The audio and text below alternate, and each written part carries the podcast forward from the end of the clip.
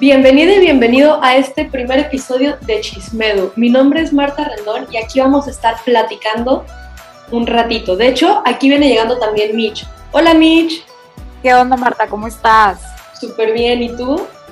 También muy bien, gracias. Bueno, déjeme me presento, yo soy Michelle Castillo, me puedes decir Mitch, me puedes decir Michelle, como tú gustes, espero que te encuentres súper bien. Y miren, aquí viene llegando Dana, ¿qué onda Dana? Hola, ¿cómo están? ¿Qué tal? Eh, pues yo soy Dana Flores. Eh, el día de hoy estaremos chismeando sobre la educación y algunos temas que aborda, como la pedagogía y la didáctica. ¿Qué les parece? Oye, está genial, pero yo creo que antes de empezar necesitamos saber qué es la educación. Pues miren, yo estuve investigando al respecto y la educación es básicamente la transmisión de la cultura para potenciar una comunidad. ¿Qué quiere decir esto? O sea, la transmisión intencional de saberes, conocimiento, valores e información de una cultura determinada, ¿no? Sí, pero yo siento que también nace de la necesidad del ser humano para poder relacionarse con los demás. y esto está como influido por la comunidad en la que se desarrolla esta persona. Ajá. Pues sí, pero yo creo también que que la educación pues nace de una necesidad, ¿no? De una necesidad social en donde pues necesitamos crear individuos adaptables a su ambiente y a su sociedad también, ¿no? Entonces yo creo que, pues, como dice, como dijo eh, Mitch hace ratito, pues la transmisión de cultura por esta necesidad social, ¿no? Sí, exacto. Y, o sea, como mencionas, pues educación no solo hay una, ¿no? O sea, hay muchos tipos de educaciones y no todas son iguales por esta necesidad que mencionas tú, Marta, este, que cada una, que, bueno, cada sociedad, cada comunidad, cada cultura tiene diferentes necesidades, ¿no? Entonces, por eso hay diferentes educaciones, hay diferentes maneras de enseñar, diferentes este, maestros y temas. Ajá. Claro. Sí, sí, exacto. Pero pues al final yo creo que la finalidad de todas las educaciones es pues la humanización digna e íntegra para todos, ¿no? ¿Qué opinan? Pues mira, creo que sí tienes razón. Al final estamos hablando de, de, esta necesidad de crear individuos, entonces pues claro que es humanización, claro que debe de ser para todos, pero al mismo tiempo que es para todos, creo que deberíamos hacernos la pregunta de entonces, ¿en dónde ocurre la educación? ¿En dónde ocurre lo educativo? Yo siento que en todos lados, digo, somos entes sociales, pero creo que no nacemos con la capacidad de hacerlo y con la educación nos hacemos parte de una sociedad, de una comunidad. ¿Qué opinas? Ay, perdón, sí, exacto, Ana. O sea, yo creo que igualmente en todos lados, o sea, y como mencionas, eh, pues la educación nos permite esta ser sociales, ¿no? Y pues ahí podemos meter el tema de los agentes de socialización como la, asociación, la socialización primaria ocurre pues en las primeras fases de nuestra vida con nuestra familia y ahí se da esta educación, ¿no? O sea, se puede dar la educación en la familia, pero también hay una educación secundaria, socialización secundaria que se da pues ya más eh, adentro en este mundo, en la escuela, en los medios, eh, pues ya en todos lados, ¿no? ¿Qué opinas, Marta? Pues fíjate que yo coincido con lo que dicen ustedes dos. La educación no solamente ocurre en una escuela, no solamente ocurre en un aula, sino que, pues como dijo Dana, ¿no? En todos lados. Eh, desde chiquitos, pues aprendemos junto con, con nuestra familia. Eh, cuando tenemos, como, como dijeron, somos seres sociales, cuando tenemos amigos, los amigos nos enseñan cosas, ¿no? No necesitamos un maestro para aprender.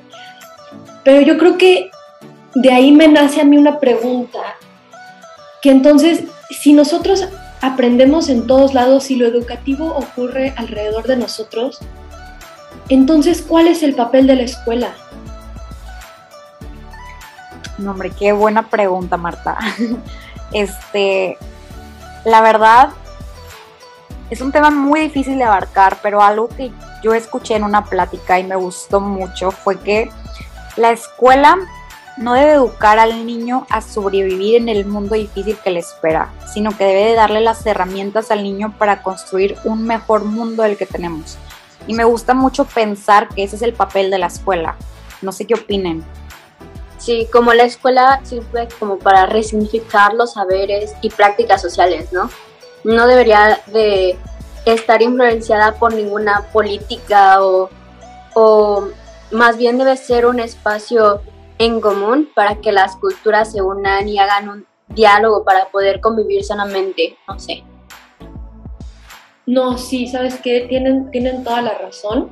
Este, creo que dijiste algo súper importante, Dana, de que pues es un espacio donde las culturas se unen. Y entonces, al, al, unirse estas culturas, pues también creo que debe ser un espacio abierto a diferentes visiones, diferentes opiniones, abierto al diálogo, eh, al aprendizaje. No, sí, padrísimo. Sí, exacto. O sea, como mencionan, la escuela debería permitir el recrear, modificar y conservar las culturas, ¿no? Pero me pongo a pensar, o sea, si este es el papel de la escuela, pues ahora, ¿cuál es la función de los profesionales de la educación? ¿Cuál debe ser su visión pedagógica este, frente a la educación de las sociedades, ¿no? ¿Qué opinan? Creo que, creo que, ok, hablando sobre la función de, de los profesionales de la educación, creo que la respuesta es, es muy clara, ¿no? La respuesta debe de ser totalmente la transmisión de la cultura, ¿sí? Porque al final, al final estos profesionales son mediadores entre el conocimiento y el individuo, ¿no crees, Dana? Sí, pues prácticamente es como asegurarse que los educandos desarrollen un pensamiento empático y puedan adquirir correctamente el conocimiento para poder ser mejores individuos en la sociedad, como ayudar al medio ambiente, a las demás personas, a todo lo que les rodea. Pero luego de esto, ¿cómo? Bueno, me surge otra pregunta que es, cómo desde los proyectos pedagógicos podemos mejorar los presentes y ayudar a que se modifiquen estas culturas. Pues fíjate, Ana, que yo creo que al ser mediadores del conocimiento, debemos de poder encaminar estas prácticas culturales, ¿no? Fíjate que creo que tienes razón, Mitch, porque yo creo que el, el individuo debe de, debe de poder llegar a sus propias conclusiones pero en base al conocimiento ya brindado por, por estos mediadores, ¿no? Sí, sí, totalmente. Dana, ¿tú qué opinas, Dana? Sí, como alentar una mezcla cultural para que a partir de ahí se puedan modificar y se puedan crear nuevas conductas. Yo siento que esto es muy, es poder ser flexibles y modificables para permitir seguir mejorando a la humanidad sí, totalmente, como dices, Ana, o sea, estos proyectos pedagógicos, o sea, se me viene a la mente, por ejemplo, si se construye un proyecto pedagógico y no va bien encaminado, siempre se puede cambiar, es muy, muy, muy flexible como mencionas. Y, y sí, es lo padre, ¿no? O sea, porque así podemos ayudar a que si una cultura no vea bien encaminada, pues se puede modificar, ¿no? Totalmente. Y creo que aparte esto le da, esto le da una importancia en estos proyectos a la pedagogía y a la didáctica, ¿no? Porque al final la pedagogía y la didáctica nos dan las herramientas para poder conducir estos proyectos. Pues sí, porque incluso la pedagogía es nuestra guía, nuestra, ¿cómo decirlo?, la teoría. Y pues prácticamente la didáctica es el camino al aprendizaje, el camino y la práctica, todo lo que tiene que ver. Totalmente. Y a todo esto, nosotros estudiamos innovación educativa y por eso nos interesan estos temas. Por eso sentimos que es importante platicarlos, contárselos a alguien y pues conocer todo esto también nos permite reinventar estos procesos educativos, ¿no? Sí, observar, analizar y comprender todos los contextos históricos, políticos y sociales que ocurren. ¿Tú qué, ¿Tú qué crees, Marta? No, claro, totalmente. Es importante que hablemos de estos temas para poder identificar y diagnosticar lo que influye en las personas y en qué contextos para que actúen de esta forma y que podamos también nosotros analizar qué pasa con la educación, qué pasa con el quién, con el cómo, con los cambios y el porqué de las cosas. Exacto. Y bueno, esto es lo padre y por lo que me encanta la innovación educativa nos permite comprender lo complejo y lo profundo de lo educativo. Que es justo lo que buscamos hacer con este podcast.